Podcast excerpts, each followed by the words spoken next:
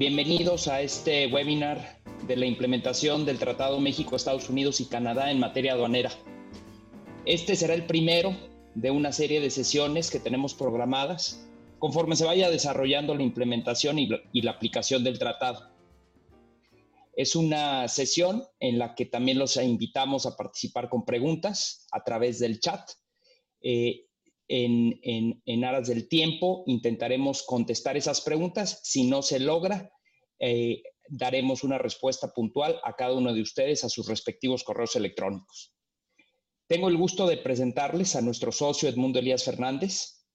Él es líder de la práctica de comercio exterior, socio de Ramos Ripoli Schuster, con más de 30 años de experiencia en el sector miembro del cuarto de junto y del cuarto de inteligencia durante la negociación del TEMEC, rankeado por Chambers and Partners desde hace más de 12 años entre los abogados más reconocidos en el área de comercio exterior y aduanas. Coordinador de la Comisión de Comercio Exterior de la Barra Mexicana Colegio de Abogados, capítulo Jalisco. Profesor de licenciatura y posgrado en la Universidad Panamericana de Derecho del Comercio Internacional y Ética Jurídica. Le cedo la palabra a Edmundo. Mundo, muchas gracias por, por tu participación. Estamos seguros de que será una gran sesión. Muchas gracias, Alex. Muy buenos días. Antes que todo, de nuevo agradecer la buenísima participación de todos en estos momentos tan complicados y complejos que estamos viviendo con la situación de la pandemia y con estos temas de incertidumbre que ahora vamos a comentar en cuanto a la implementación del, del TEMEC que iremos, iremos tratando de desdoblar conforme vayamos avanzando. Y eh, estos temas de implementación, y así le quisimos poner, porque creemos que ya la etapa de conocer qué trae el tratado, esencialmente la mayor parte de, de los que estamos involucrados en, el comercio exterior, de una manera u otra, es un proceso eh, muy, muy rápido y, y, muy corto de negociación el último quizás gran eh, logro de la administración pasada de la Secretaría de Economía en, lograr eh, cerrar el, tratado y tener un nuevo tratado. Ya ahora falta la parte pues que resulta para los que somos operadores del comercio exterior, pues la parte más delicada, porque es la parte implementación. Ya la parte de lo que dice el tratado está ahí, eso eh, basta leerlo, pero pero leerlo no es suficiente. Eh, eh, la verdad es que resulta para, para los que estamos en este mundo del comercio exterior y, lo entenderán eh, los que operan, uno, una sorpresa que haya sido publicado el texto del tratado apenas el 29 de junio de 2020 para entrar en vigor unos días después. normalmente se tienen etapas y periodos de transición donde se le da tiempo a los operadores, particularmente cuando va a haber un cambio tan dramático de un tratado que venía operando por casi 25 años y vienes con un nuevo tratado, con una estructura, con un, andamiaje completamente distinto, donde además eh, hay capítulos nuevos, eh, hay temas sobresalientes nuevos, eh, y entonces resulta difícil, digamos, asimilar esto en tan poquito tiempo. Ayer este, imprimimos una versión y fueron un poquito más de mil páginas del, tratado y entonces, eh, bueno, pues en, un par de días eh, resulta difícil nada más que, que dé tiempo siquiera de leerlo. Y esto hay que sumarlo a todos los documentos que después implementan las disposiciones del tratado.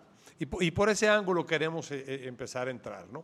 La parte de de la implementación que en general tiene varias, varias, eh, varios puntos que son muy relevantes en la, en la parte operativa, la parte práctica.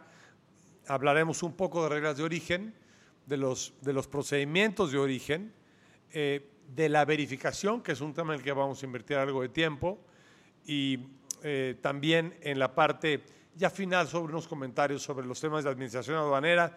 Y veo por ahí que tenemos la, la fortuna de contar con algún eh, buen amigo que fue encargado de alguna, en alguna medida de realizar estas revisiones y auditorías, así que le, pediría algún comentario en algún momento a, mi querido Miguel, Miguel Silva, si me lo permite.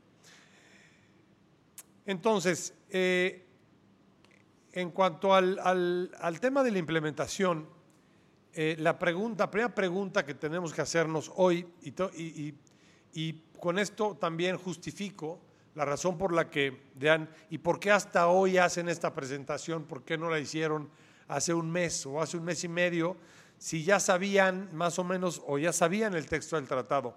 Bueno, la realidad es que un tratado de esta naturaleza es imposible aplicarlo sin las regulaciones que lo implementen, las que se llaman reglamentaciones uniformes.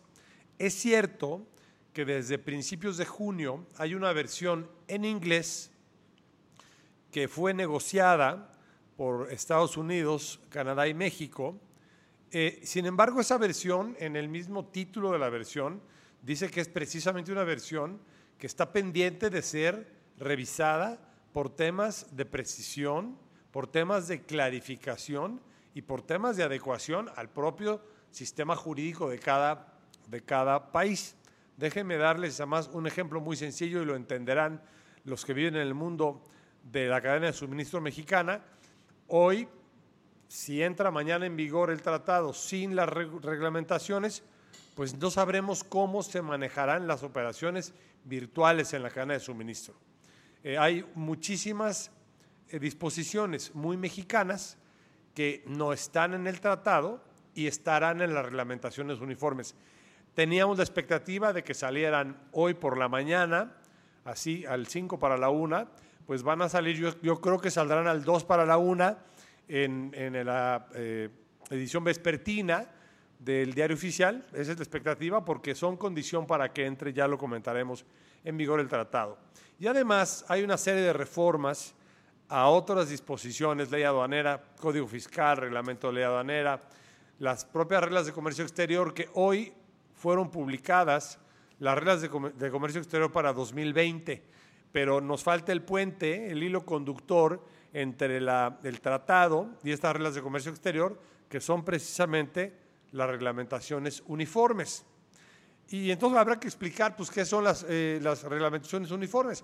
Simplemente son textos que ya están acordados por las partes, textos que ya se discutieron, se revisaron, se fueron platicando, y lo que tratan de hacer es facilitar la aplicación del tratado. Imagínense que tienen ustedes un, un modelo de algún, de algún eh, aeromodelismo de, de, armar, digamos un avioncito o un, un cochecito, tienes las piezas, pero no te dan el instructivo.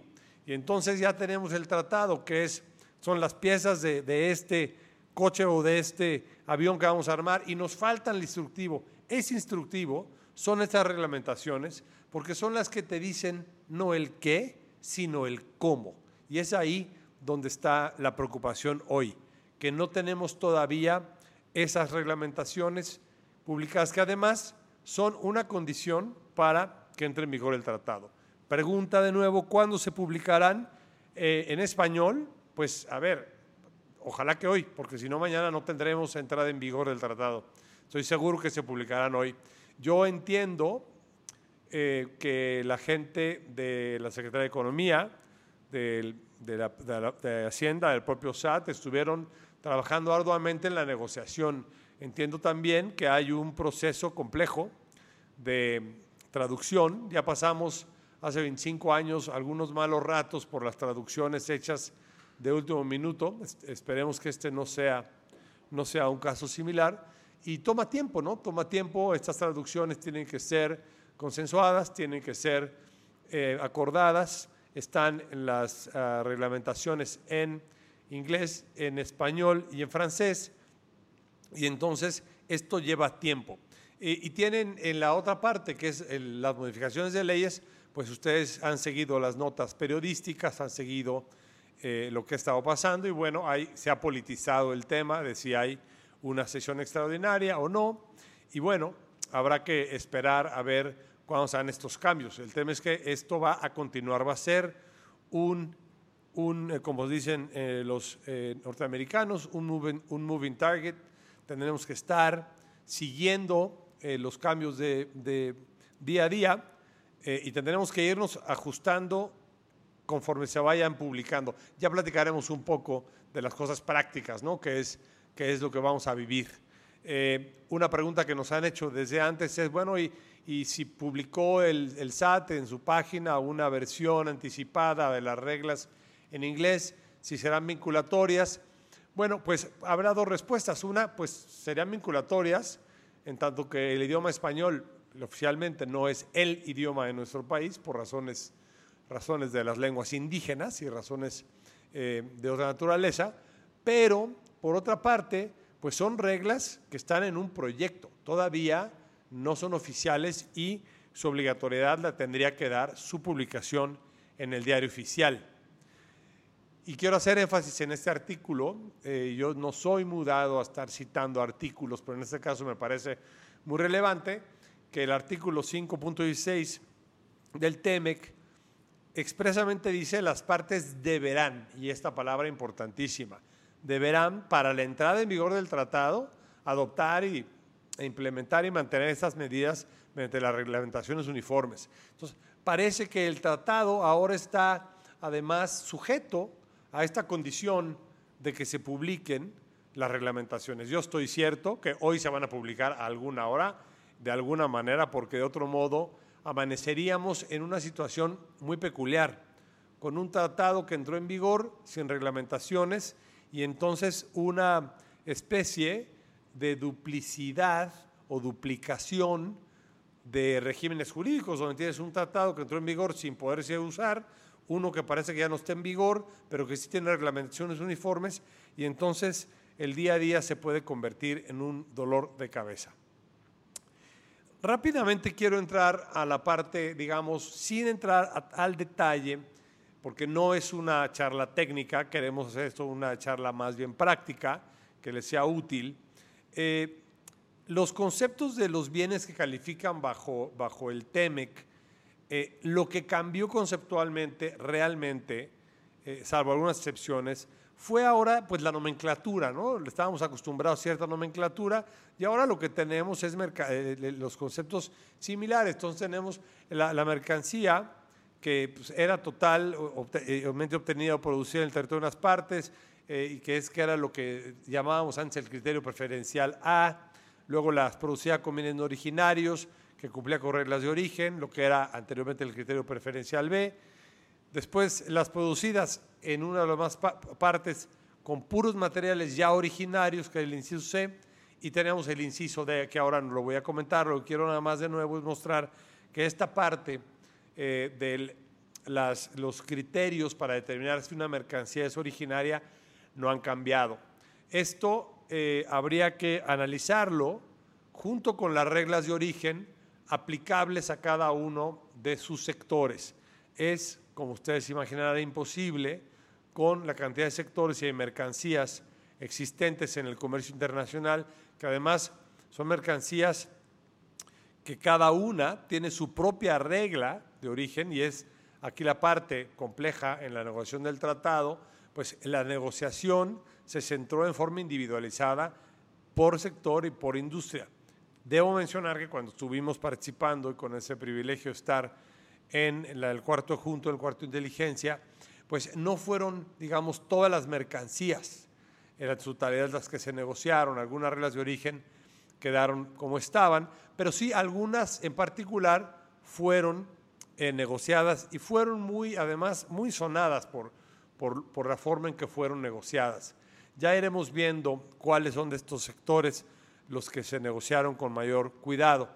Y ahora eh, en, este nuevo tratado, que teníamos un tratado de, un capitulado de 20, ahora tenemos 34 más acuerdos paralelos, un, acuerdo, digamos, mucho más robusto, mucho más moderno, que de, plano sí requería modernización. Ahora nuestras reglas de origen, nuestra parte básica, lo que yo siempre he considerado en la parte, digamos, aduanera, el corazón del tratado, está en el capítulo cuarto de reglas de origen.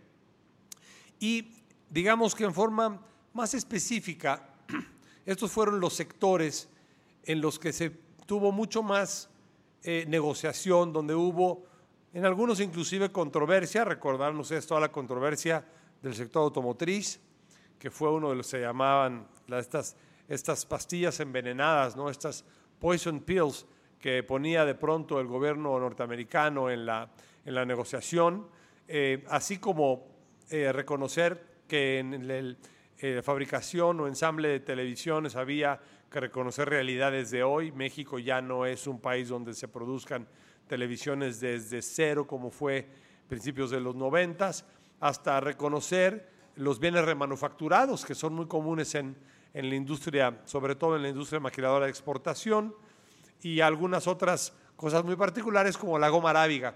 Y hago referencia a la goma arábiga porque estos son de las, de las cuestiones que se reconocen eh, como un hecho. La goma arábiga pues, no existe en la región, no crece en la región. La goma arábiga se da esencialmente en África, tiene muchísimos usos y hubo mucha, digamos, muy, mucho mal uso de, de entender lo que se hacía con la goma arábiga.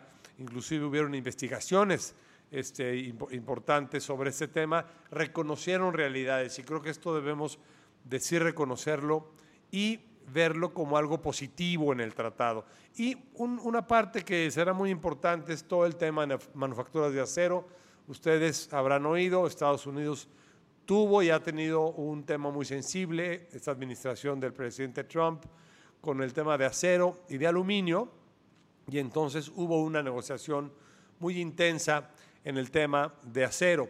Juegos y surtidos lo mencionamos porque en algunas ciudades en particular, Jalisco por ejemplo no es la excepción, eh, eh, donde hay manufactura o ensamble de juegos y surtidos, sobre todo para temas eléctricos en el sector electrónico, era muy importante aclarar y dejar eh, con mucha nitidez qué, se entendía y cómo iban a ser calificados estos juegos y surtidos, estos famosos kits.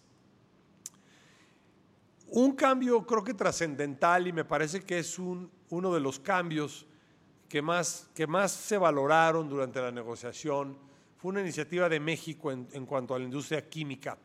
Fue una industria que participó muy activamente, eh, muy directamente.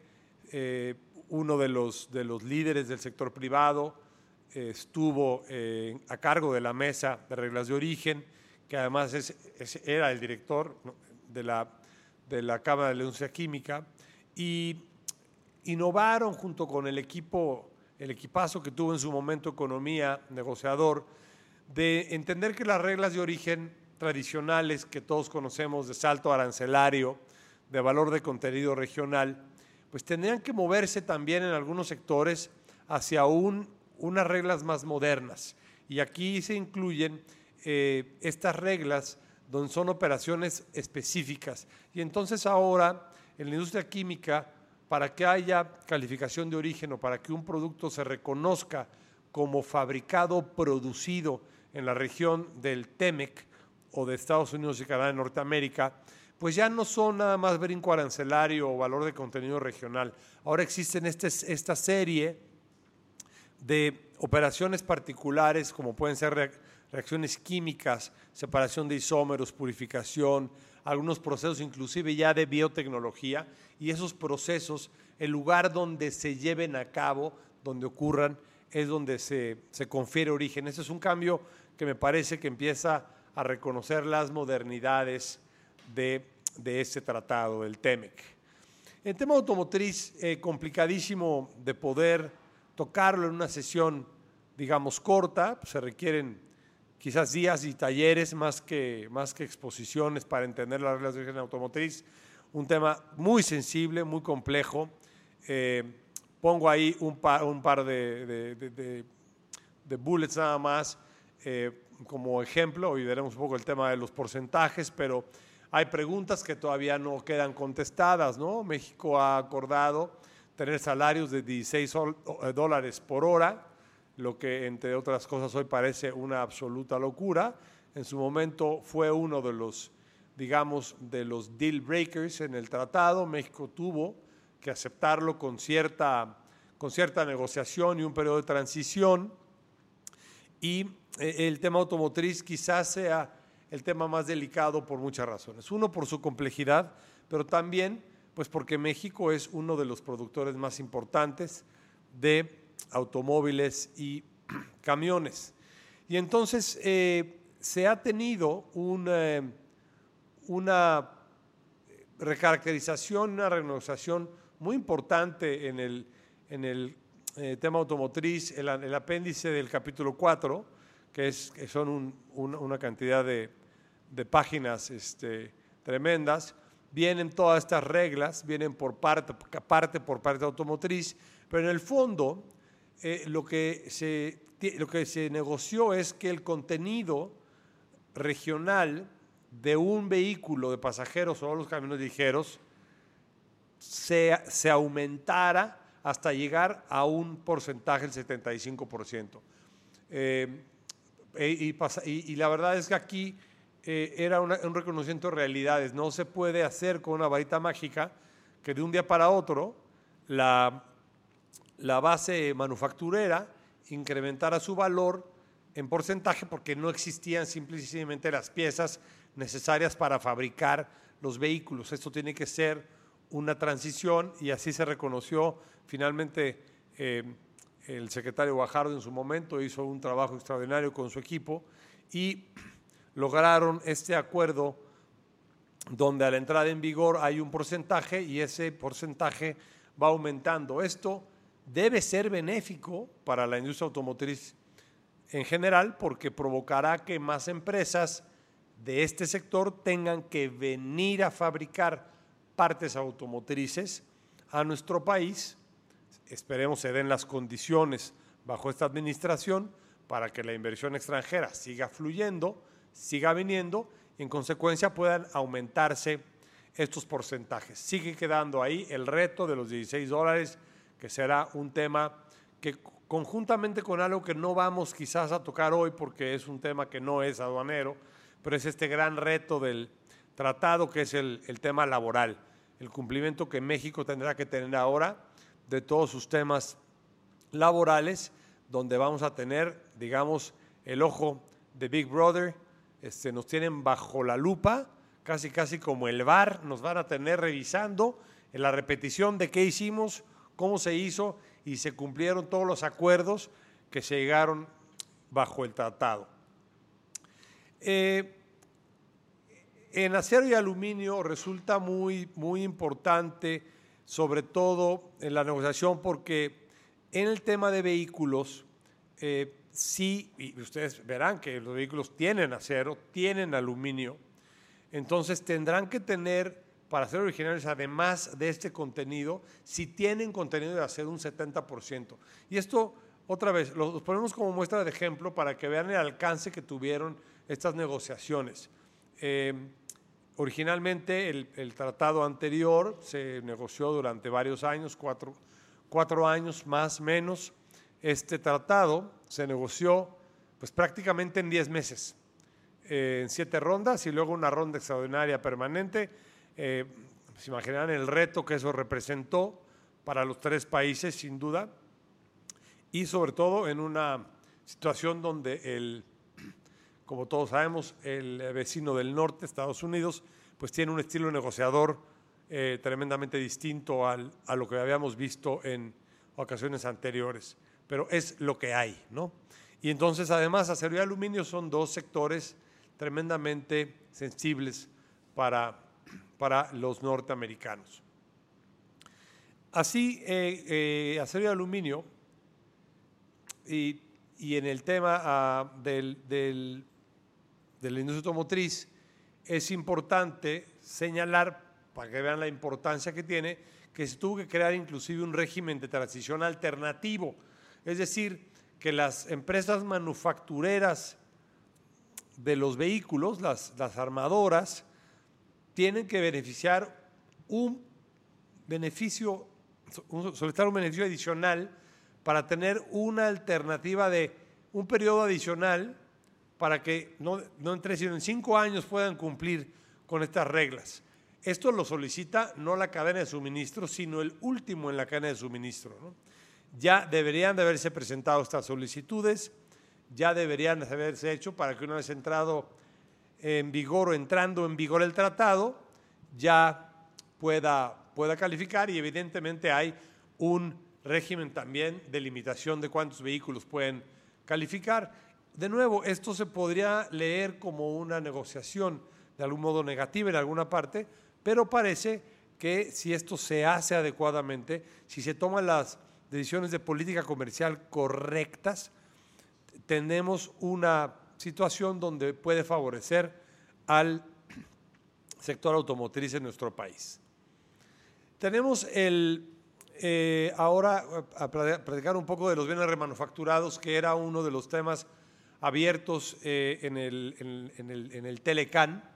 No se tenía una claridad de qué sucedía cuando un bien entraba a nuestro país. Aquí el bien era desensamblado y después se hacía un salvamento, se recuperaban ciertas mercancías y esas mercancías se volvían a utilizar. ¿Cómo se trataban? Bueno, esto queda, esto queda aclarado ahora. Eh, parecerá un tema menor, pero hay muchísimas empresas que, sobre todo en temas de motores eléctricos, en el sector eléctrico y electrónico, son muy comunes. Queda muy claro ya que ahora, bueno, los, al, entrar la mercancía, los materiales recuperados, siempre y cuando se reutilicen en la producción de una mercancía, ese material se considera como originario de la región. Esto sigue eh, un poco la, la teoría de que los desperdicios que resulten de un proceso de producción también son originarios. Entonces, si un desperdicio resultaba originario, un material recuperado, que de otro modo podría ser desperdicio, también debería ser. Ahora, si un material recuperado no es, no es incorporado a una mercancía que se remanufacture, entonces ese material no deberá ser considerado como originario. Son reglidas a veces muy sencillas, habrá que ver otra vez si las reglamentaciones uniformes tienen alguna definición adicional que seguramente lo tendrán.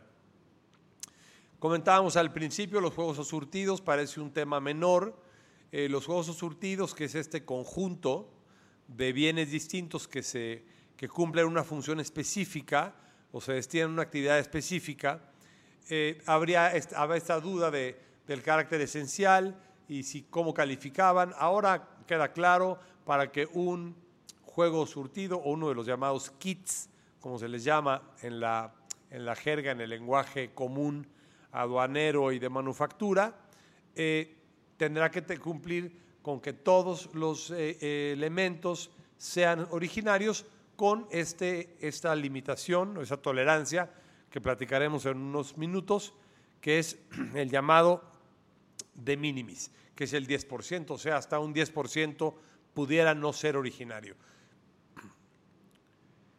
Y así continuamos con, con la parte de eh, algunas otras industrias en particular tenemos las reglas eh, de origen aplicadas a, las televisiones, los que nos tocó el primer tratado y ya, ya estamos, este, ya somos este, población ahora vulnerable.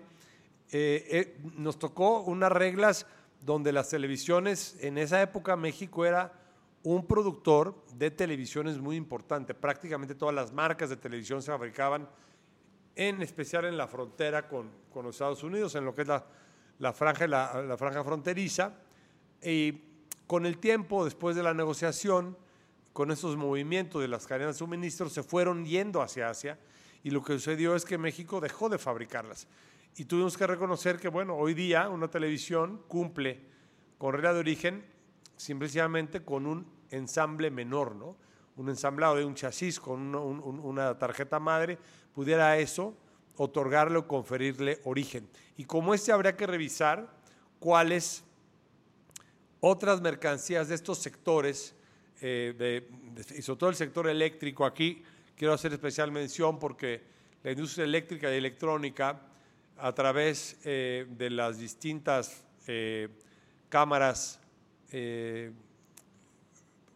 asocian a las empresas de este sector, hicieron una muy buena negociación en particular para, digamos, flexibilizar las reglas de origen y, los conceptos de transformación sustancial se hicieran un poco más ah, fáciles de alcanzar, se redujeron porcentajes de valor de contenido regional.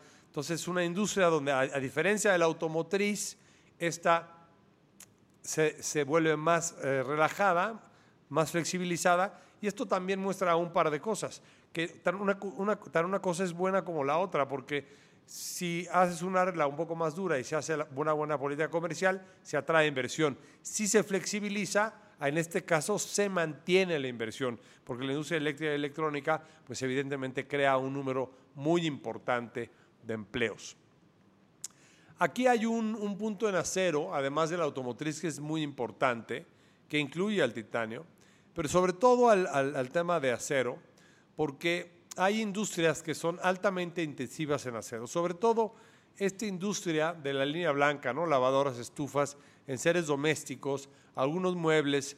Hay también un periodo de transición porque eh, Estados Unidos tiene esta hipersensibilidad al tema del acero y va a insistir e, insistirá y esto no va a cambiar en que se utilice acero originario. Y no nomás Estados Unidos, México es un gran productor de acero y es una de estas industrias que son altamente, digamos, eh, sensibles a cualquier movimiento en cuanto a, la competencia e inclusive temas de eh, dumping, eh, subvaluación y otras y otra serie de, puntos que, que, les afectan inmediatamente y que repercuten, por lo que también acero y el sector acero jugó un papel fundamental en la negociación. Entonces, todo lo que son bienes que contienen acero, habrá que revisarlos con sumo cuidado por temas de valor de contenido regional. Digamos que de la mano del, sector eléctrico y electrónico, un sector una mercancía sensible, que es casi un sector, la fibra óptica, eh, aunque se mantuvieron eh, las opciones de brincos arancelarios, eh, se redujeron los porcentajes de valor de contenido regional. Otra vez el sector eléctrico y electrónico haciendo, yo creo que muy bien su trabajo, privilegiando además la modernización, este, todo el sector de telecomunicaciones tremendamente involucrado con, con, el, con la negociación, hicieron un papel preponderante en en el cuarto junto y también evidentemente trabajando de la mano con la Secretaría de Economía para lograr que estos sectores eh, tuvieran un, avance y tuvieran mayores beneficios que los que hasta antes habían obtenido. Eh, había mencionado ya la goma arábiga y aquí este es un, un, tema sensible porque la goma arábiga tiene una cantidad de usos impensables, sobre todo en el sector alimenticio de las bebidas y eh, en la región francamente no se produce. Eh, se produce esencialmente en África. Y eh, había un, un um, mecanismo, digamos, que no estaba previsto y era, por lo tanto, ilegal, iba más allá del tratado, donde se traía goma arábiga a Estados Unidos, se hacían algunos procesamientos menores y con eso intentaban conferirle origen y eso lo descubrió el SAT y en las auditorías en general logró eh, declarar como no originarias estas mercancías. Entonces ahora en la negociación pues había que reconocer el desabasto de esta, de esta goma arábiga en la región y ahora la pulverización, moliendo y refinado la goma arábiga ya confiere, confiere origen. Se fijan otra vez como la industria química tenemos una operación, un, un proceso particular especial sí, es decir, se puede traer la goma arábiga de otro país y si en la región se pulveriza, se hace molida el refinado, entonces ahora califica como originaria. Esto, de nuevo, es un reconocimiento a cosas de hecho y quizás uno de los mensajes que tiene el TEMEC conceptuales y por los que sí requería una modernización era reconocer que en ciertos sectores la realidad nos había alcanzado y había que reconocerla y mejorarla. Estos fueron solamente algunos ejemplos. No quisiera dejar el capítulo 4, el, reglas de origen, sin eh, seguir mencionando la importancia y subrayando la importancia de que todos los operadores, todos los productores de mercancías originarias tienen la necesidad de revisar cómo se vieron afectadas, si es que se vieron afectadas sus reglas de origen. Y esto nos pone además en un plano adicional que va a ser muy importante. Eh, también creo aquí que debo decirlo y lo digo con todo respeto, eh, un poco falta de planeación de parte de quien está implementando, porque México ya tiene anunciado inclusive una reforma a la ley del impuesto general de importación y exportación. Es una, es una reforma masiva, muy, muy importante, extensiva. Se reducen, se eliminan mercancías, se agrupan otras mercancías y esto no está reflejado en el TEMEC. Vamos a tener en consecuencia un TEMEC con dos, dos tarifas arancelarias. La tarifa arancelaria anterior, la tarifa arancelaria modificada, y entonces tendrán que venir una serie de cambios técnicos. Yo esperaría que ya, si no están, estuvieran trabajándolos para que esos cambios técnicos, que además tendrían que estar acordados con Estados Unidos y Canadá, reflejen esta modificación tan importante. Entonces se nos viene una modificación doble, que es las reglas de origen que pueden o no haber cambiado y encima de esta modificación la reforma, muy importante, pero además necesaria, ¿eh? A la tarifa de la ley del Impuesto General de Importación y Exportación, lo que nos tendrá ocupados a los operadores del comercio exterior por los próximos meses en temas seguramente muy complejos. Con esto pasamos a la parte de procedimientos de origen. Estos dos artículos, digamos, son el corazón aduanero de los operadores. Ya veremos eh, el 7, que tiene que ver con, con temas de facilitación aduanera, pero realmente para los operadores son el 4 y el 5, y el 5 son procedimientos de origen. Y aquí es donde hay cambios conceptuales muy relevantes, muy significativos, que pueden tener un impacto eh, muy relevante en la forma en que se administra el día a día del Tratado de Libre Comercio, ahora TEMEC, con Estados Unidos y Canadá. Importantísimo, se elimina el formato preestablecido de certificado de origen. Ya no nada más se elimina, sino también ya mencionaremos, la Secretaría de Economía ha dicho en más de una ocasión que no lo van a aceptar. Y ahora ya no hablamos de certificado de origen, sino de certificación de origen. Y hay que acostumbrarnos a dejar de utilizar el concepto formato, que me parece que es, después de 25 años no va a ser fácil. Eh, lo seguimos diciendo y repitiendo, estas costumbres que nos han quedado, este, hay que cambiarlas. Estos, como decimos, estos atavismos, estas cosas de origen que traemos ya casi como una impronta este, marcadas en piedra, ¿no? Hay que cambiarlas. Ahora hay un concepto de certificación de origen que se puede hacer en la factura o en cualquier otro documento comercial, un documento comercial que no está definido tampoco, pero parece referirse en general a, algo similar a la factura comercial o cualquier otro documento de la transacción y que deba adjuntarse al pedimento de importación. Aquí el gran reto es cómo se va a implementar el tema de la certificación.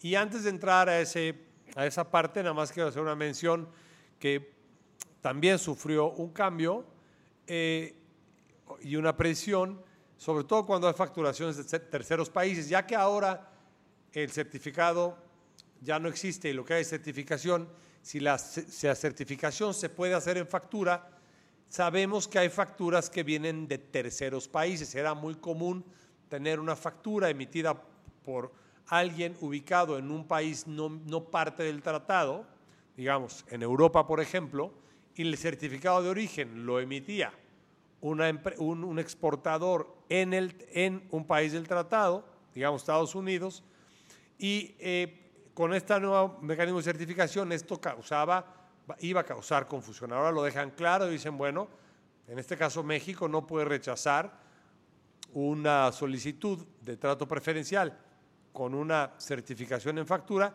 si la factura fue emitida en un país no parte, pero no puede darse esa, factura o documentos de ese país no parte. Eso va, va a tener que precisarse con mayor claridad en las reglamentaciones, pero esencialmente lo que se pretende es que la certificación se realice por una persona que esté ubicada, el tratado ahora dice situada en una parte del tratado. Entonces, para aquellos que tienen estas estructuras hoy sofisticadas, sobre todo en ciertas industrias, en la industria de exportación es muy común donde tienes a la, al, principal, a la contratante de un contrato de manufactura en lugares como Luxemburgo, eh, eh, como Alemania, como Inglaterra, en países todo europeos, ahora tendrán que tener los mecanismos que les permitan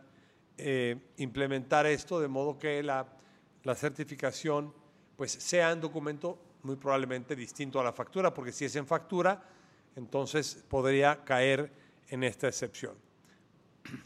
Aquí el, el cambio más importante en certificación de origen, eh, y yo debo confesarme todavía algo incrédulo del, de esta facilidad, creo que sí es una facilidad, pero creo que requiere de preparación, entrenamiento y requiere además de mucha especificidad en cómo debe hacerse, es que por primera vez se permite, esto no es nuevo, en Estados Unidos se permitía, en otros países, pero es la primera vez se permite en, México que haya una autocertificación.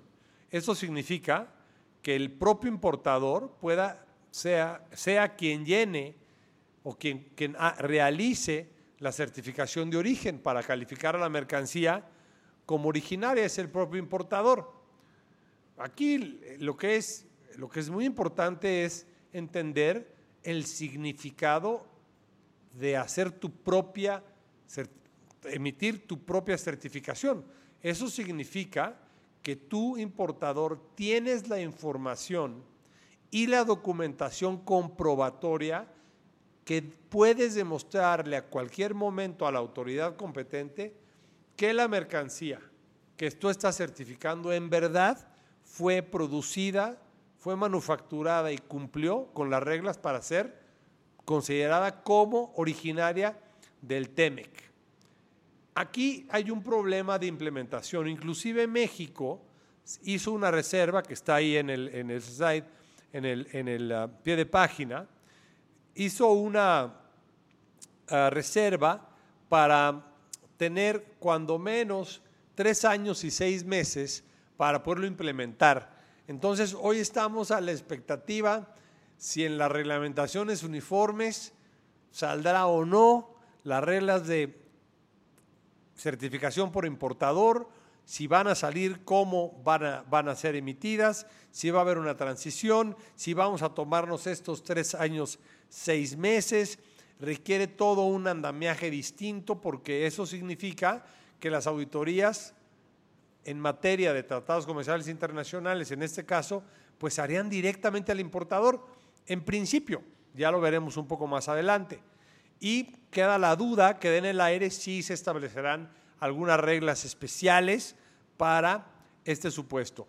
Este, esta importación, si, si a mí me lo preguntaran hoy, yo, eh, aunque la implementaran, yo me esperaría para hacerlo. Yo creo que llevamos 25 años trabajando los operadores con, con certificación, antes certificado, ahora certificación de origen, de productor y exportador, yo mantendría esa política. Eh, y hasta en tanto no quede clara la regla, si no tenga la, la empresa el entrenamiento, la capacitación y además el sustento suficiente, inclusive desde el punto de vista contractual con su proveedor, yo no empezaría a implementar esta, esta forma de certificación, que además por lo demás resulta cómoda, ¿no?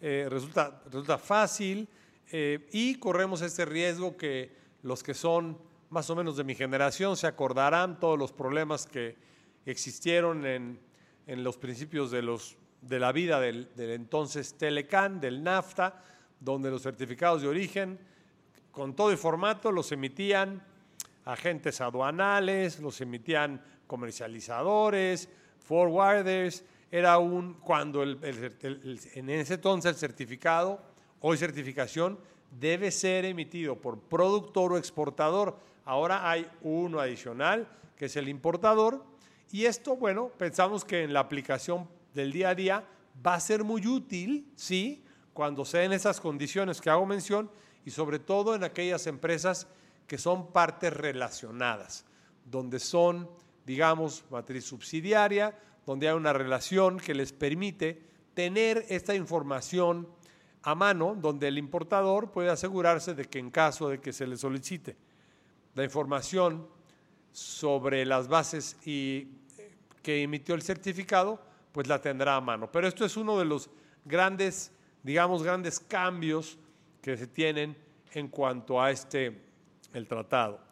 Hay, por supuesto, como ya lo, perfilaba, algunos riesgos, obviamente con la certificación de origen por el importador, porque tiene eh, a mayor relajamiento de una regla, pues mayor riesgo de caer en incumplimiento. Entonces el primero es claramente pues, no hacer la certificación y no contar con información y documentación requerida suficiente para comprobar el origen. Y esto está específicamente previsto en el tratado. Se requiere tener documentación suficiente. No es nada más hacer la certificación, hay que tenerla sustentada. Entonces no, no debemos de relajar la emisión de la certificación de origen. Y esto eh, está dando lugar además a una serie de, situaciones que hemos venido comentando con algunos de nuestros clientes en cuanto a la confusión, inconsistencia, y los mecanismos y, ahora otra vez la palabra formato, ¿no? Porque queremos llegar, regresar a algún tipo de formato que está afectando la cadena de suministro, porque hay quien que está queriendo hacer certificaciones en su factura porque su sistema de ERP, digamos, su SAP o su Oracle, o el sistema que administra su facturación, ya a lo mejor fue capaz de agregar los elementos de la certificación, que todavía, por cierto, no están están en el tratado, pero no en las reglamentaciones uniformes, ya los tienes incluidos, a lo mejor porque Estados Unidos ya, ya avanzó en el, en el tema, y ahora en lugar de manejar tú como importador un solo, y perdón que use otra vez la palabra, un solo formato o una sola forma de certificación, vas a tener que usar tantas formas de certificación como tus proveedores, como tus exportadores o productores decidan. Esto va a requerir mucho trabajo. Y el trabajo no es nada más del operador. Aquí sí va a requerir trabajo además de la gente de sistemas. Aquí va a requerir una tremenda capacidad de adaptación de las agencias aduanales. Esto va a requerir, obviamente, modificaciones claramente a la ley aduanera para ver quién va a ser responsable de qué en la certificación de origen porque ya había un acomodo en donde, digamos, todos sabíamos qué campos había que revisar y cómo había que revisarlos. Hoy día con esto eh, se, se vuelve mucho más complejo. Este, esta libertad o esta forma de certificar en forma libre eh, tendrá que llevar un periodo de adaptación y muy rápido porque esto entra en vigor mañana y vuelvo a insistir nos esperamos hasta hoy para hacer esta plática porque no podíamos darnos el lujo de hacer una plática de especulación. Pensamos que hoy saldrían las, las, eh, reglamentaciones y bueno, ya vieron que por lo pronto no. Entonces, en esa certificación del importador, recordar nada más que la carga de la prueba, que es un punto, un punto esencial, ya regresaré más adelante con esto, eh, para la certificación, en, el, en el, los que no están muy familiarizados las revisiones de cumplimiento, auditorías, digamos, se llaman verificaciones de origen, las veremos un poco más adelante, se hacían eh, en el extranjero, se hacían mediante cuestionarios o visitas. Ahora se van a poder hacer como cualquier eh, revisión o auditoría que se hacen de las que ustedes normalmente eh, conocen. Aquí en México ya podrían ser de gabinete o podrían ser visita domiciliaria.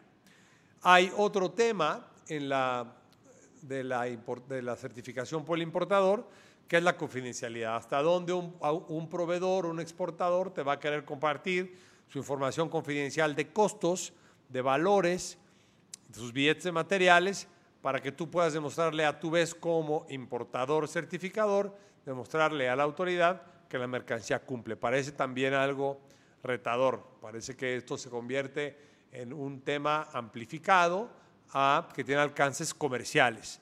Y claro, no podemos dejar de mencionarlo, es nuestra obligación, sobre todo que somos abogados, en el caso de un servidor, y, aparte, soy agente aduanal, y entonces me tocan las dos agravantes de las posibles responsabilidades administrativas, o sea, multas, y penales. Ya veremos, y voy a subrayar, yo, los que me conocen eh, de hace muchos años, saben que yo nunca he vendido miedo, es una cosa que me parece éticamente reprobable, pero esta es una de las ocasiones donde sí hay que hacer énfasis por lo que vamos a platicar más adelante en la parte, en la posibilidad de la parte penal, porque hicieron modificaciones a ciertas leyes que van a tener un impacto que quizás no previeron cuando lo hicieron.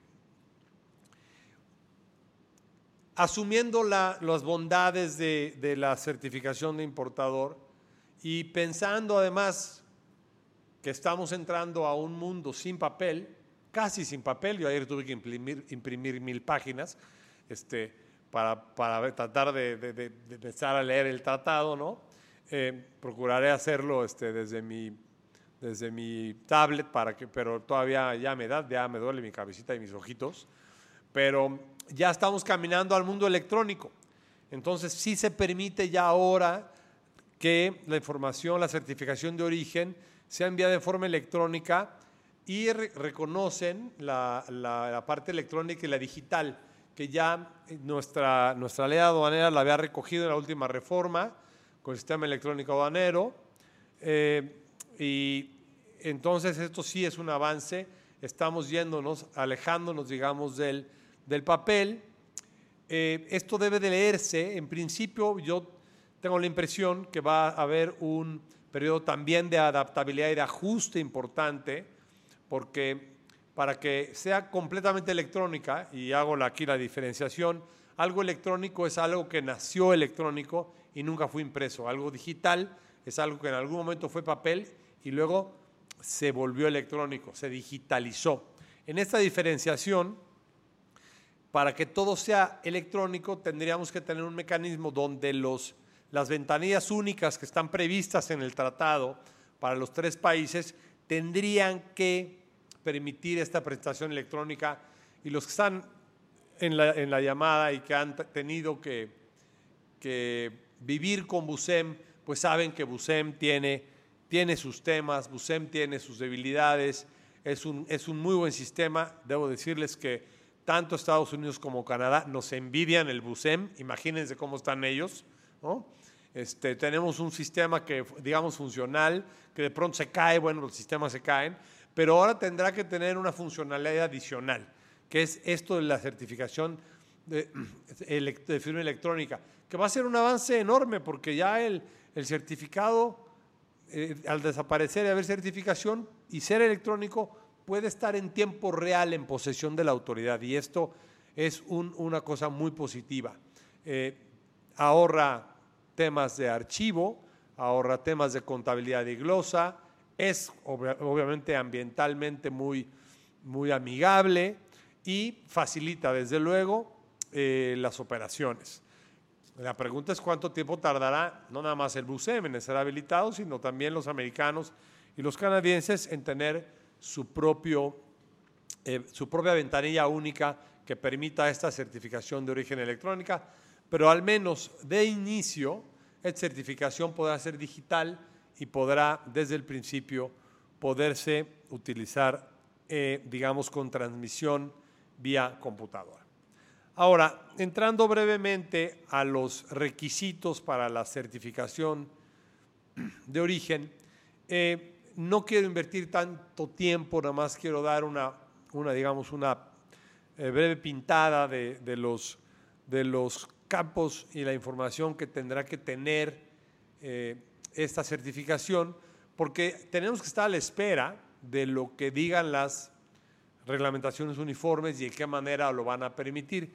Pero en general eh, va a haber que decir quién es el certificador, quién es la persona que certifica, es exportador, es productor, es importador, en qué carácter está haciéndolo y en cada uno de estos tendrá que haber información relativa a su domicilio con toda precisión. Esto para México ha sido un tema muy importante eh, para eh, las últimas administraciones en la parte de fiscalización. La ubicación del productor, del exportador, del proveedor ha sido de vital importancia para evitar triangulaciones y otro tipo de actividades ilícitas. Y entonces toda la información de ya sea exportador o productor tendrá que ser claramente incluida. Obviamente si el importador es el, el certificador, pues también.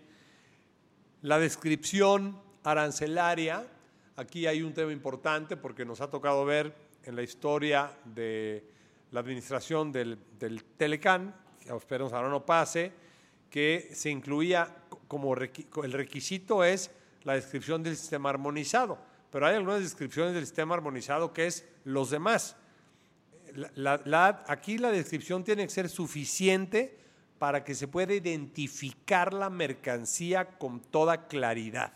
Entonces habrá es otra vez esta combinación de la descripción legal, que es la, prevista en el sistema armonizado, que es en México es la, tarifa de la Ley de General de, de Imposición y Exportación, y además la denominación comercial suficiente que lo identifique. Números de clave y, números de serie no son suficientes.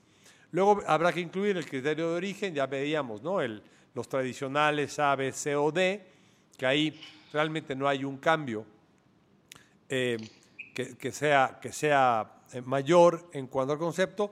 Y luego lo que tenía, que, cuál es el periodo que abarca este certificado, si es por operación, o si es un, un, certificado de estos que tienen un periodo más, más amplio. Queda de todos modos todavía en el aire si habrá criterios para estos elementos mínimos de la certificación y bueno, eh, esta pregunta que parece, parece un poco tonta, si debería el formato del Telecan, pues a ver, economía ha dicho que no eh, y el tratado no lo prevé, entonces parecería que no, que no eh, funcionará. Y, en consecuencia tenemos que recordar que para más allá de, los elementos mínimos que tenga la certificación, eh, debe de, cumplirse con esta serie de puntos y no vamos a, leerlos porque son, autoexplicativos eh, y, es, y haré quizás énfasis en alguno de ellos, pero sí el, concepto de validez un certificado de origen válido. Válido quiere decir que cumplió con todos los requisitos. Y aquí tenemos que revisar estos requisitos que acabamos de, ver, los elementos mínimos tendrán que estar contenidos eh, y debe de estar siempre en posibilidad uno de proporcionar una copia a la, autoridad aduanera y un aspecto que me parece que se va a volver importantísimo más importante que nunca es la guardia, guardia y custodia, ¿no? el resguardo de documentos, el famoso record keeping, que por muchos años hemos hecho énfasis, esta obligación de guardar la contabilidad, todo esto es parte de la contabilidad, es indispensable tenerlo, la única forma de probar si tienes el certificado y además la documentación que soporta eh, la emisión del certificado, seas importador, seas exportador, es base para una posible revisión en el futuro. No olviden que la autoridad tiene, eh, una, tiene una caducidad de cinco años para ejercer facultades, el tratado exige cinco años para la guarda y custodia de, de esta información, la obligación del comerciante de la contabilidad es de guardar por 10 años los comprobantes. Entonces, eh, habrá que tener mucho cuidado en todo este, esta parte de la guardia y custodia. Los que, los que les ha tocado vivir revisiones de maquinaria y equipo en algún momento por parte de la autoridad saben que pues, el pedimento de importación es casi el acta de nacimiento de, una, de, un, de un, equipo y tendrá que vivir la vida del, del equipo marca, modelo, serie. Entonces, este, tema de la guardia y custodia se va a volver, yo creo que uno de los grandes hitos en, la, administración diaria de, de los, del, tratado y los tratados en general. pero de este con esta relajación, digamos, en el certificado hacia la certificación con mayor énfasis. Nos permitimos aquí hacer un ejemplo y pongo hipotético y lo quiero calificar, les quiero decir este no es, les diría casi casi no lo usen, espérense a que salgan las reglamentaciones uniformes, pero un poco en la, en la idea que tenemos esta, esta impronta del, del formato anterior, bueno, pues estos son los campos que tendría que traer un certificado de origen ahora. Eh, quizás aquí, eh, a reserva de, los campos que, ya, ya, ahora los campos ustedes los conocen, quizás lo, lo, que cambia es que ahora ya no es número de fax, ¿no? Es correo electrónico este, y el número telefónico y, y algunas cosas que modernizaron, bueno, quién es el importador. Eh, lo esencial, digamos, tradicional, cambia poco, ya no está el campo, se recordarán, de, de, costo neto, eh, ya no está el campo tampoco de país de origen, que, que desapareció junto con la desaparición de las reglas de marcado de país de origen.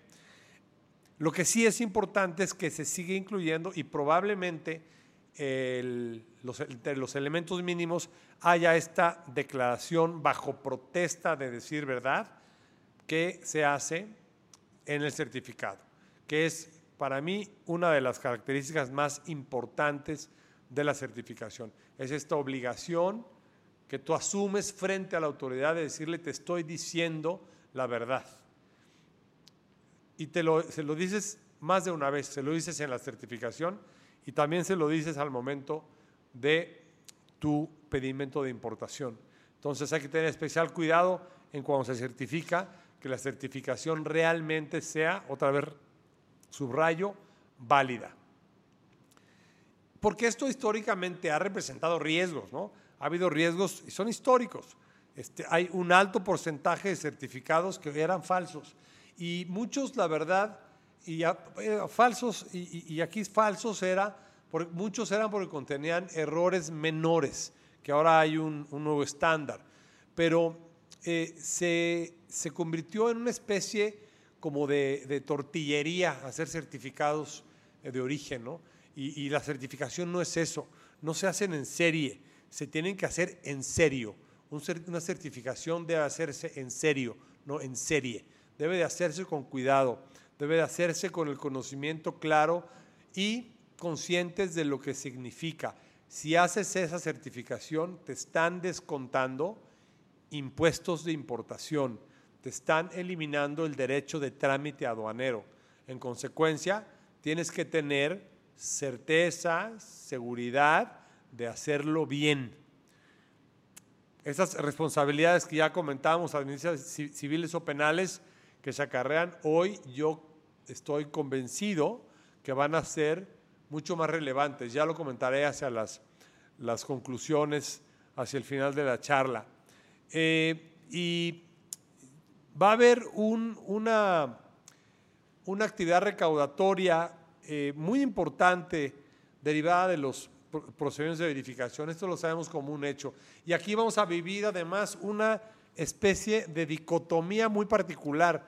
Vamos a vivir administrando un tratado que ya no, es, ya, no está en vigor, pero para fines de auditoría está en vigor por cinco años, porque te van a poder auditar cinco años atrás conforme a las reglamentaciones uniformes vigentes cinco años atrás, conforme a todo lo vigente cinco años atrás, y vas a vivir prospectivamente, o sea, en el futuro, con un tratado con reglas nuevas. Entonces, no, no hay que olvidarnos que esto es un parteaguas pero el agua que queda, queda por cinco años.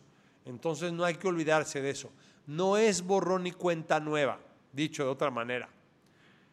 Va a aumentar con toda seguridad, lo voy a repetir una y otra vez, después de esta situación completamente impredecible, imprevisible del COVID-19 y la pandemia, era imposible prever lo que iba a suceder y si algo va a necesitar el gobierno federal, va a ser dinero. Y una de las fuentes principales de dinero históricamente, una caja, es lo que pasa por la aduana. porque si no pagas los impuestos, no cruzas la mercancía. A diferencia de otros impuestos internos, como puede ser impuesto sobre la renta, donde pues, hay pagos provisionales y luego esto de declaración anual. Aquí los pagos son cada vez que importas. Entonces se convierte en un tema de flujo. Pagas impuestos de importación, pagas IVA. Entonces, eh, las, las facultades, digamos, de comprobación van a aumentar, yo pienso, exponencialmente. Razón por la cual requiere mayor relevancia resguardar toda la información que tengas, este record keeping doble, subrayado, y ahora pues ponerle especial atención a estos procesos de verificación, porque una de las cosas, ya, lo, apuntaré, lo apuntaré en breve, una de las cosas que realmente cambiaron, yo digo que para bien modificaron, es esta, estos mecanismos de certificación que durante años se fueron ajustando. Los primeros años eh, eh, la autoridad no ganaba un solo litigio, este, se fueron ajustando, fueron modificando, fueron mejorando. Ahora ya están en el texto del tratado los procedimientos y entonces será más difícil, eh, digamos, esperar a decir, bueno, se van a equivocar y nos vamos al litigio. Ahora creo que es mejor tener una mejor administración de estos procesos de verificación de origen o de auditoría cuando estos se lleven a cabo.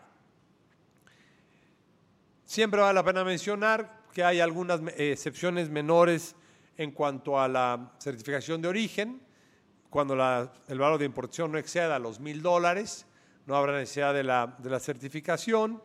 Eh, y bueno, puede ser que también la autoridad exceptúe alguna mercancía. Veremos otra vez las reglamentaciones uniformes, eh, qué es lo que establecen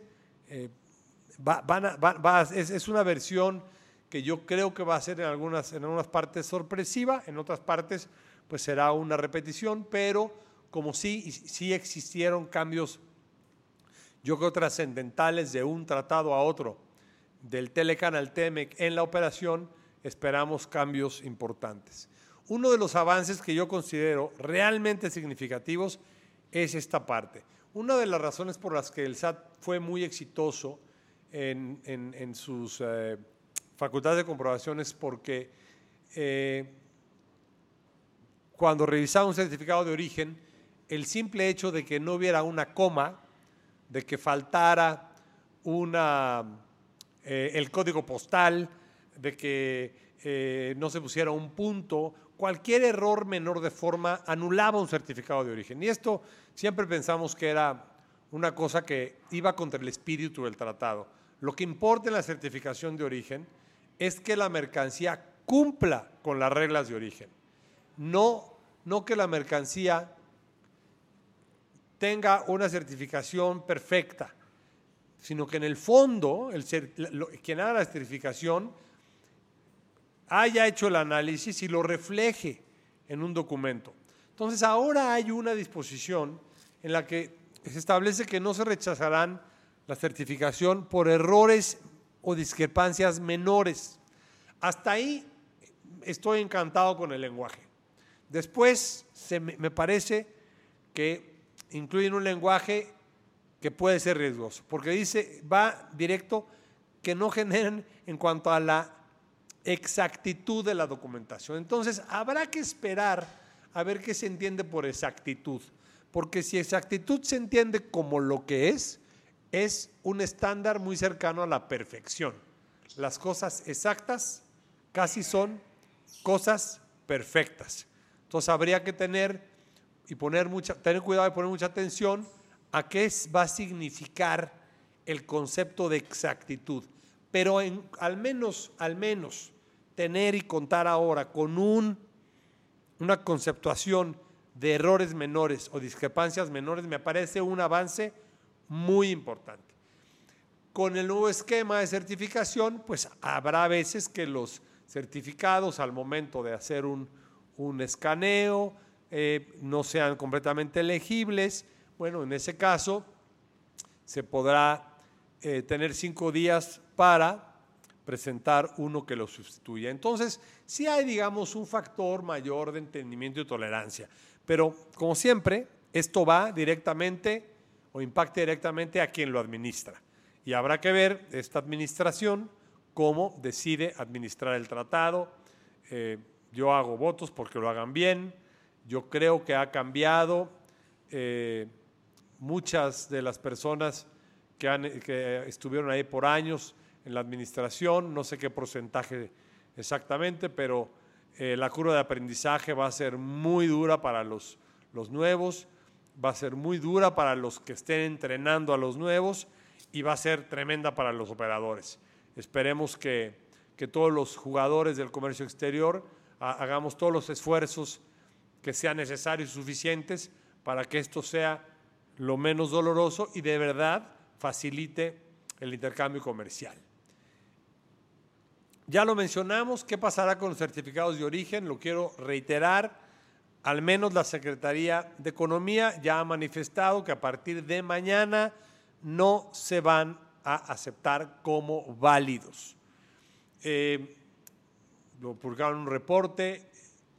Eh, esto quizás no se cae el mundo porque pues podría decir, bueno, entonces si no hay y si no estoy listo para empezar a utilizar eh, la nueva forma de certificación porque no hay reglamentaciones uniformes, bueno, pues quizás eh, recuerden ustedes que tienen, eh, una vez que importan algo, si es originario, tienen hasta un año para solicitar el, el trato preferencial, si es que no lo solicitaron al momento, al momento de la importación. Entonces, eh, no es tampoco un tema que te haga completamente, te elimine el derecho, pero sí va a tener, puede tener un impacto, evidentemente, en el flujo de efectivo de las empresas, que hoy, si algo requieren las empresas, sobre todo ante esta pandemia y el semáforo naranja y la reactivación y ante la incertidumbre de no saber si vamos a tener que regresar de pronto a rojo, como ya le está pasando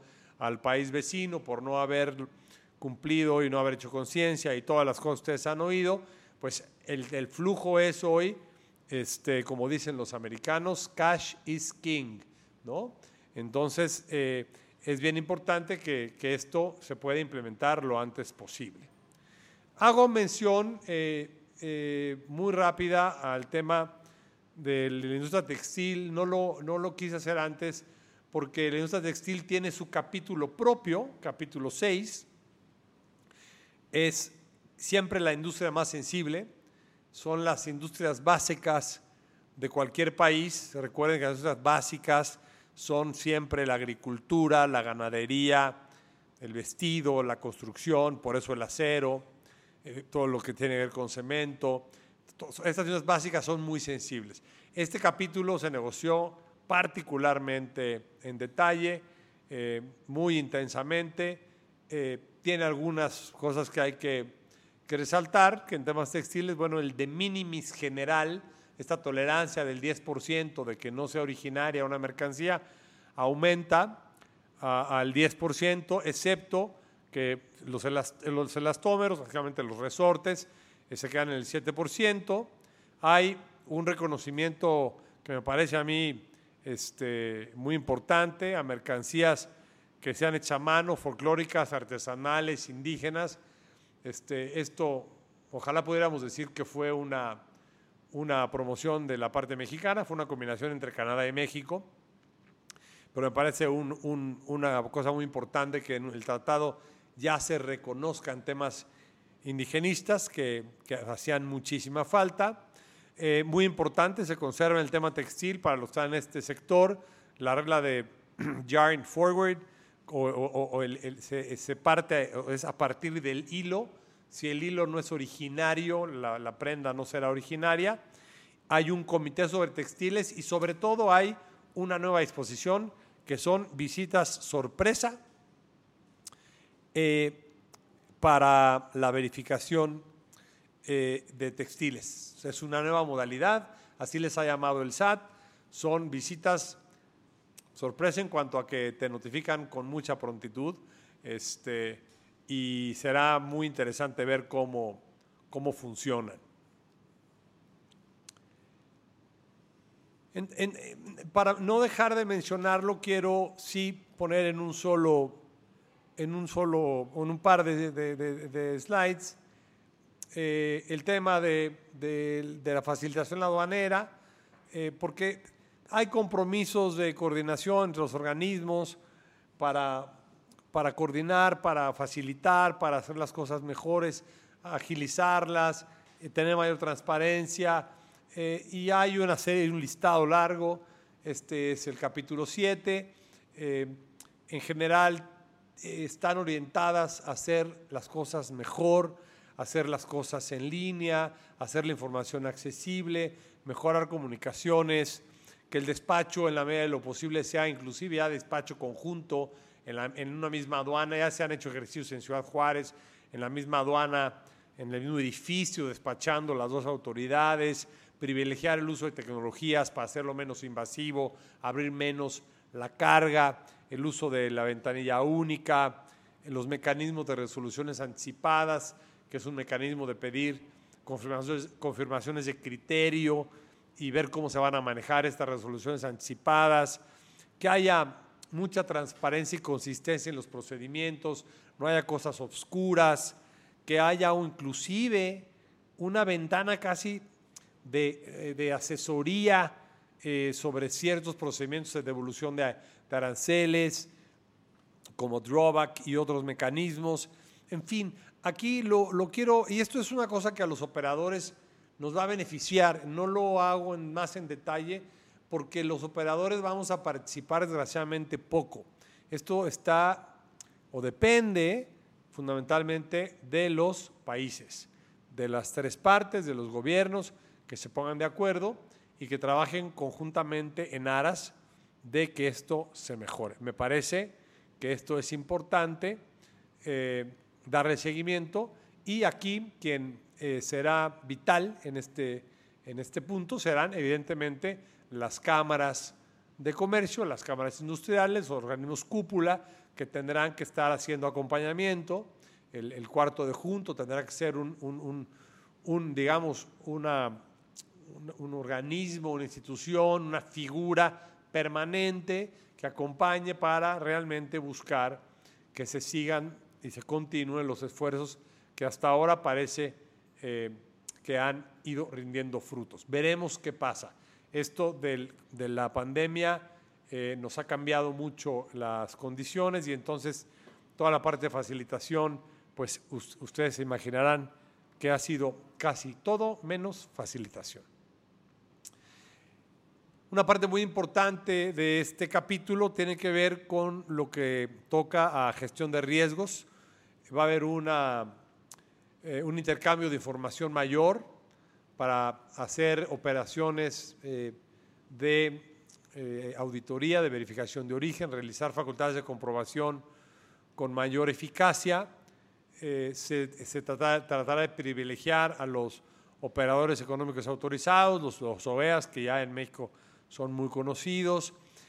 hay una serie de iniciativas muy interesantes en cuanto a normas de conducta, medidas anticorrupción, que ya comentaremos, eh, la forma de, conducir las inspecciones fronterizas, pero de nuevo, todo esto está siendo gestionado por los gobiernos, no por los operadores, nada más estará en nosotros procurar hacerlo en forma mucho más participativa vía los organismos propios. Una parte de los procedimientos aduaneros mezclado con la facilitación aduanera que fue muy controversial y no quise dejar de incluirla, fue esta regla de los, envíos de entrega rápida que también se llama de minimis y que no debe confundirse con la regla de de minimis del 10%, que es cuánto se puede importar eh, sin la necesidad de pagar impuestos. Esto fue tremendamente complejo de negociar eh, porque los límites de Estados Unidos. Estados Unidos eh, tiene 800 dólares, Estados Unidos, Canadá tenía un límite muy bajo de 15 dólares eh, y eh, una negociación muy compleja. Esto, como se imaginarán, se refiere a todo lo que es Amazon y, y, todas las empresas que como Amazon hacen entregas a través de las fronteras por vía mensajería, por entrega rápida. Finalmente, como quedó, es, eh, se, tiene mantiene un límite de 50 dólares libre de impuestos y luego hasta 117 pero ahí se pagará en esa diferencial el IVA. Habrá algunos procedimientos que estará por, eh, determinarse para envíos valorados en menos de 2.500 dólares, que tradicionalmente se utilizaban este, para envíos consolidados por empresas de mensajería. Habrá que ver ahora cómo quedan, cómo están regulados. Pero esta, esta regla ahora tan de moda que, que estamos usando tanto durante esta pandemia de, de hacer las compras por Internet, bueno, pues ahí está. Esa es la regla como va a aplicarse. Pudiera, de modo unilateral, cualquier gobierno, evidentemente cambiarla, ¿no? Un punto que no puedo dejar de poner es el tema de combate a la corrupción. Hay una intención clara de los Estados Unidos eh, y de Canadá de limpiar el tema en sus aduanas, de México de limpiar sus aduanas.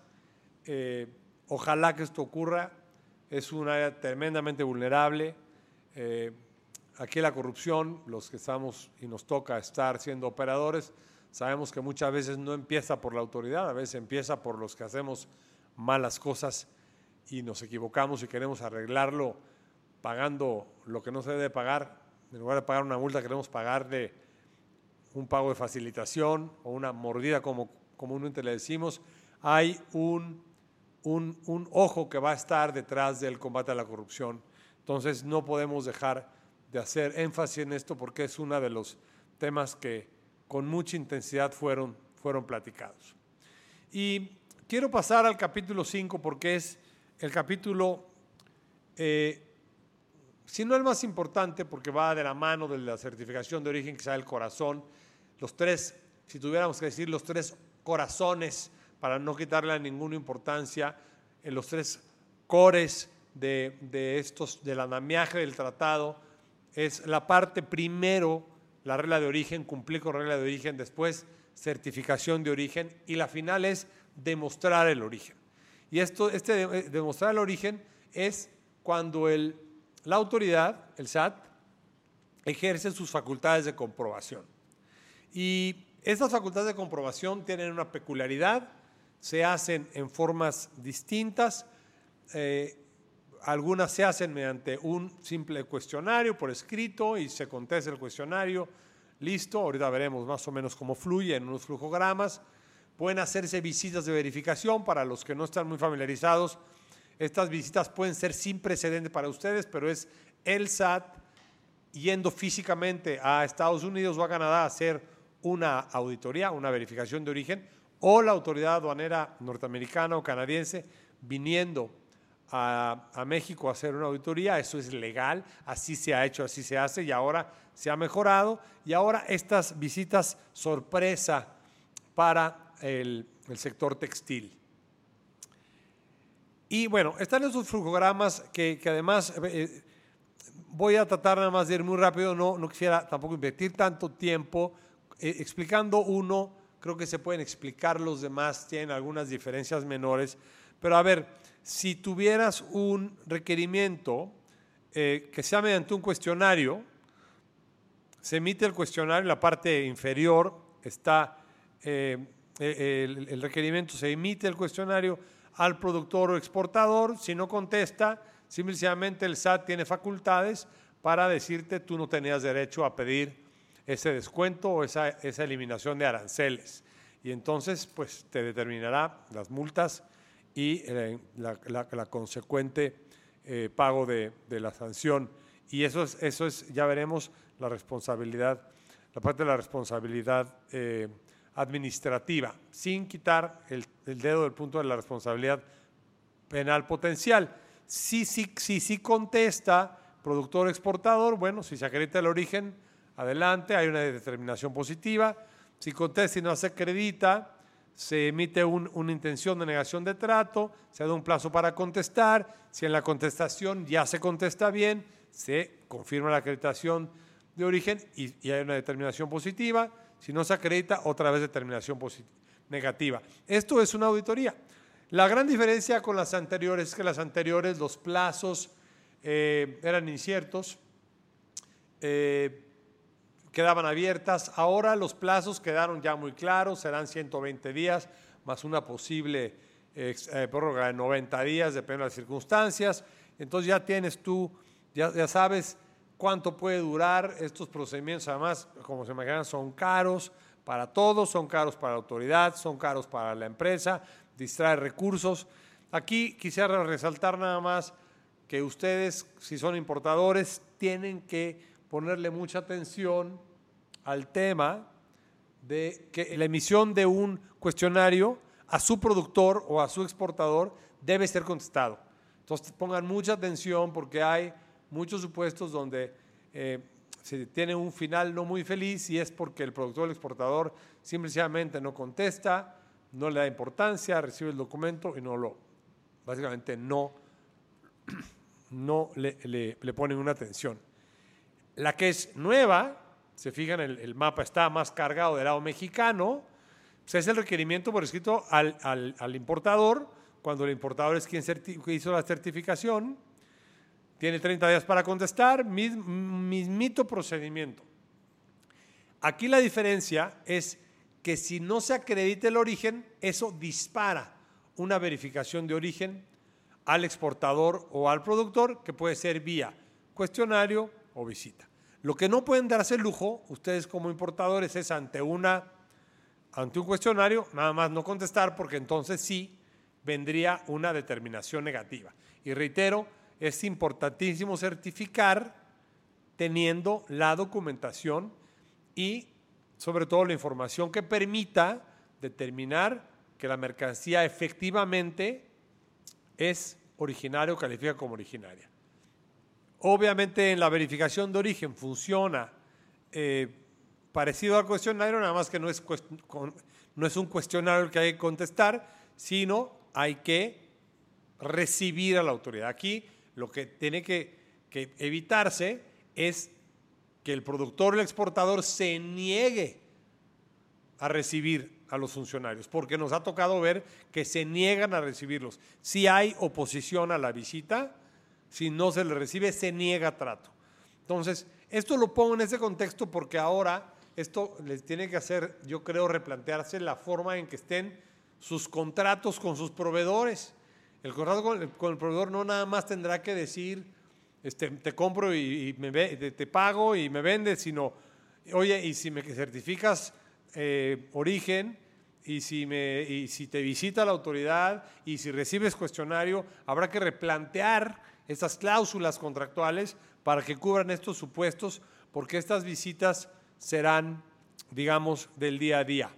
Y finalmente viene este tema de las... Ah, visitas sorpresa de verificación para, para textiles, esto por, por la, la, cantidad de triangulación que ha habido históricamente, este, es, de prevención, y aquí sí son fraudes, y han sido fraudes mayores, y entonces hay un mecanismo de, eh, de sorpresa donde hay una serie de requisitos donde se notifica a la autoridad, a la autoridad del otro país para realizar la sorpresa, y es casi una visita conjunta que tiene sus peculiaridades y que tiene un aspecto importante en cuanto a la, diferenciación a las anteriores. Ya tratando de ir concluyendo con algunos, algunos eh, temas hacia el final de la presentación, eh, obviamente hay causales de, negativa de trato, pues obviamente si el bien no califica, este, si no hay información comprobatoria, ya se ha mencionado más de una vez,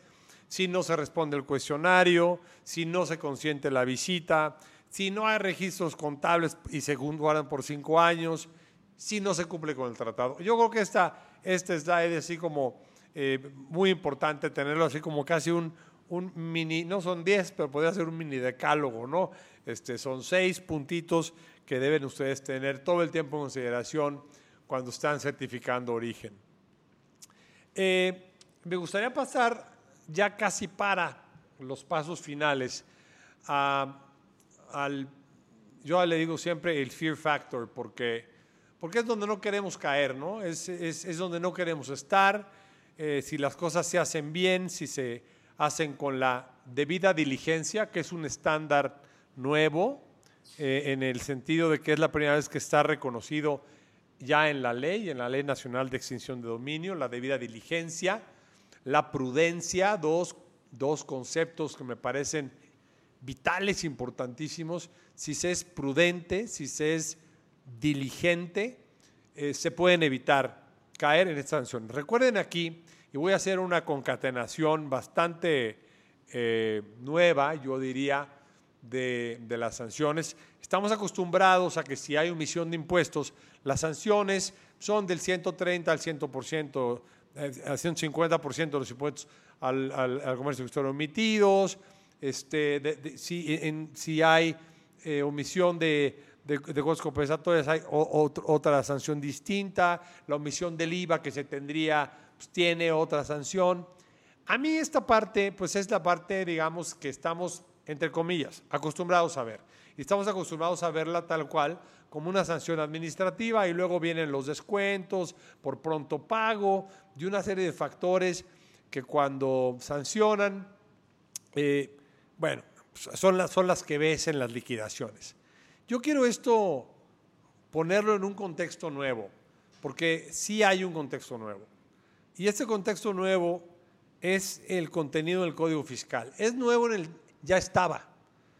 Yo no recuerdo que nadie haya sido hasta hoy, que yo me acuerde en mis, mis años, unos cuantos, en el ambiente del comercio exterior, por una, un contrabando menor, una infracción menor, más allá de una multa, que haya sido eh, eh, procesado penalmente. Pero está ahí la espada de Damocles. Ahí tienen, tienen, como siempre yo digo, al vecino con la pistola eh, cargada y apuntándoles por si ustedes se equivocan. Y hay dos artículos en particular del Código Fiscal, el 102, que es el delito de contrabando, que contrabando cuando se omite el pago total o parcial de contribuciones, que es una parte que va amarrada con el artículo anterior que veíamos, el 176, 178 de la ley, y además el artículo 105 que tiene que ver también con un, un contrabando, equiparable a contrabando, cuando se certifique falsamente origen. Entonces, omisión de impuestos, falsa certificación. Si en la exportación hay falsa certificación, no sería extraño que reformen el código fiscal para que también la certificación del importador también sea un acto delictivo. Entonces, ¿por qué lo quiero traer la atención? Porque, a ver, yo creo que, que si hay eh, esta buena fe y buena intención en general del importador, del exportador, de la autoridad, quizás no se llegue aquí. Quiero esto ligarlo a una parte que tuvo lugar en noviembre del año pasado, donde pasó medio desapercibido para algunos, pero fue reformada la ley federal contra la delincuencia organizada. Y se incluye ahora como delincuencia organizada el contrabando y su equiparable, y particularmente el artículo 102 y el artículo 105 del Código Fiscal de la Federación. O sea que nos están equiparando, ya estamos eh, siendo equiparados por estas definiciones nuevas de este Poder Legislativo a los secuestradores, a los traficantes de blancas, a, pues al crimen organizado no pagar impuestos de importación, emitir certificados de origen falsos, son, a los ojos de la ley contra la delincuencia organizada, delitos que serán sancionados como si fuéramos miembros de la delincuencia organizada. Y además se, reformó al mismo tiempo el Código Nacional de Procedimientos Penales y se determina prisión preventiva oficiosa en caso de contrabando y sus equiparables, otra vez artículos 102 y 105. Es la primera vez que tengo que dar este mensaje así y se siente muy feo. Pero pasamos de una infracción administrativa que puede ser atribuible a una mala certificación de un proveedor que se convierte en una omisión de impuestos, que no puedo demostrar que, era originario el bien, que además a lo mejor algún funcionario decide iniciar, este, que se dé vista para que se inicie una acción penal y además me traten como delincuente organizado. Esto este, es gravísimo, ¿no? Y, esto debe ser un inhibidor, para mí lo es cuando menos, es un inhibidor de realizar cualquier conducta que no esté verdaderamente cierto de que los bienes cumplen, que tengo bien mis procesos, que estoy haciendo bien mi certificación. Esto sí es fear factor. Esto sí es un factor del miedo. Este sí es Big Brother. Porque acuérdense que además cuando hay delincuencia organizada, se tienen armas muy eficaces y está ahí la WIF. Está Santiago Nieto, está Santiago Nieto y está y están los eh, la posibilidad de congelamiento de cuentas bancarias. Está la posibilidad de, eh, de la cancelación de sellos digitales. Entonces, eh, yo creo que hoy hay que volver a pensar, hay que volver a pensar en esta clave, casi, casi con el miedo que me tengas, como decían por ahí. Eh, no es vivir con miedo, pero es vivir cumpliendo la ley debidamente, con prudencia y debida diligencia. Eh, no quiero terminar la charla de hoy con una nota baja, pero sí creo que es necesario tener esto y eh, en, este, en este nuevo enfoque, porque hoy estamos ante una nueva realidad y con una administración que, bueno, eh, la consistencia no ha sido, digamos, una de sus virtudes. Quedan temas pendientes. ¿Cuándo se publicarán las versiones oficiales finales negociadas de las reglamentaciones uniformes? Hoy se publicaron las reglas eh, de, comercio exterior para 2020, pero no las reglamentaciones uniformes aún. Yo pienso que será hoy. ¿Cuándo se publicarán todas las leyes, ley aduanera, código fiscal, reglamento de ley aduanera, decretos, acuerdos, todo lo que ese andamiaje del TEMEC, la propiedad intelectual, hay una serie de leyes, es incierto, no lo sabemos, estamos, eh, se ha politizado el tema. ¿Cuándo se modificarán las reglas generales de comercio exterior del SAT? Pues la respuesta es hoy, hoy se modificaron, ahí están. Eh, y faltarán las reglas y criterios eh, en, materia de comercio exterior de la Secretaría de Economía. Son temas que están pendientes, ojo, pendientes para las próximas horas. Aquí no es de días, yo creo que es de horas y hay que tener eh, muy bien puestas las antenas. Y ya para concluir, pues hacer mención de nuevo, los textos oficiales apenas se publican dos días antes. Esto para mí sí es sin precedente.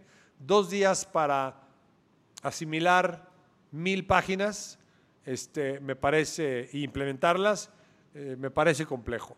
Y mil más las que se publiquen.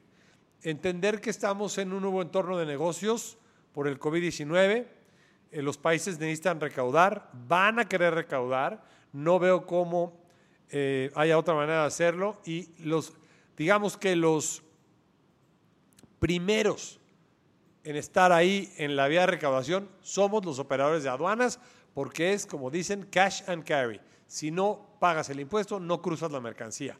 Entonces, somos un foco total y absoluto desde la entrada en vigor hasta después.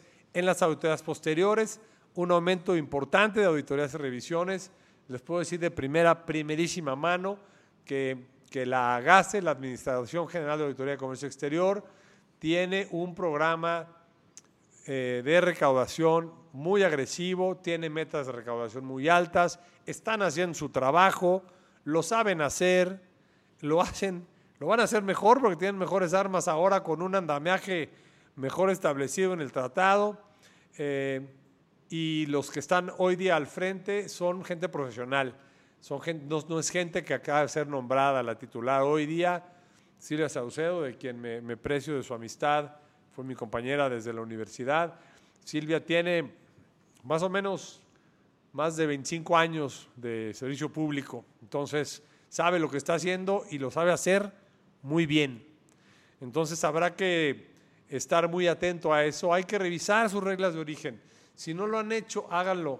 Este, vale la pena, si, si, se van a equivocar, se pueden autocorregir pero revísense porque no caigan en lo que nos pasó en 94, el relajamiento después en el 2000, en el 2001 nos pusimos las pilas, para el 2010 ya estábamos relajados otra vez. Estamos ahorita, hay que tener mucho estrés, estrés del bueno, ese estrés que nos provoca a ser cumplidores de la ley.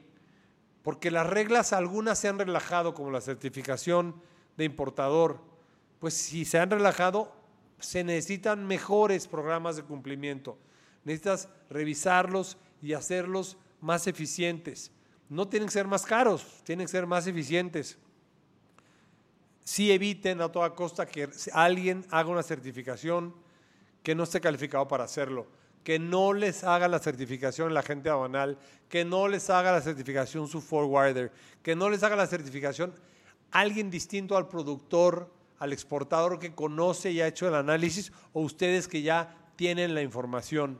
Recuerden que las facultades son de cinco años y entonces van a vivir una doble, una doble eh, especie de vulnerabilidad. Cinco años atrás y los que se empiezan a acumular por las operaciones futuras. Entonces, esta es una especie de dicotomía con la que vamos a vivir. No es borrón y cuenta nueva, no se acabó y empiece a otro. Tenemos que seguir viendo hacia adelante, pero sin dejar de ver hacia atrás revisen su cadena de suministro. Va a haber implicaciones importantes en la cadena de suministro. Va a haber ajustes en la cadena de suministro. Aquellos que tienen mil, dos mil proveedores que estaban emitiendo un formato, hoy no es un formato, es una certificación. Va a haber y se va a requerir mucho entrenamiento, capacitación.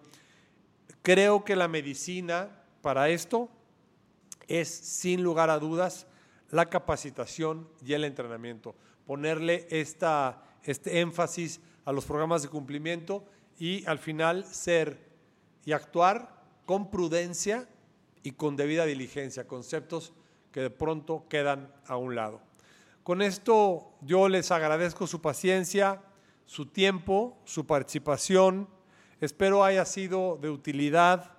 Eh, como ustedes se podrán imaginar, tendremos que hacer sesiones posteriores eh, las haremos a la verdad posible en cuanto podamos digerir lo que digan las, las, nuevas reglamentaciones, se van a ir implementando, eh, evidentemente estarán invitados, compartiremos esta presentación a, quienes participaron con mucho gusto, va a quedar grabado además la sesión por si alguno después eh, la pudiera escuchar.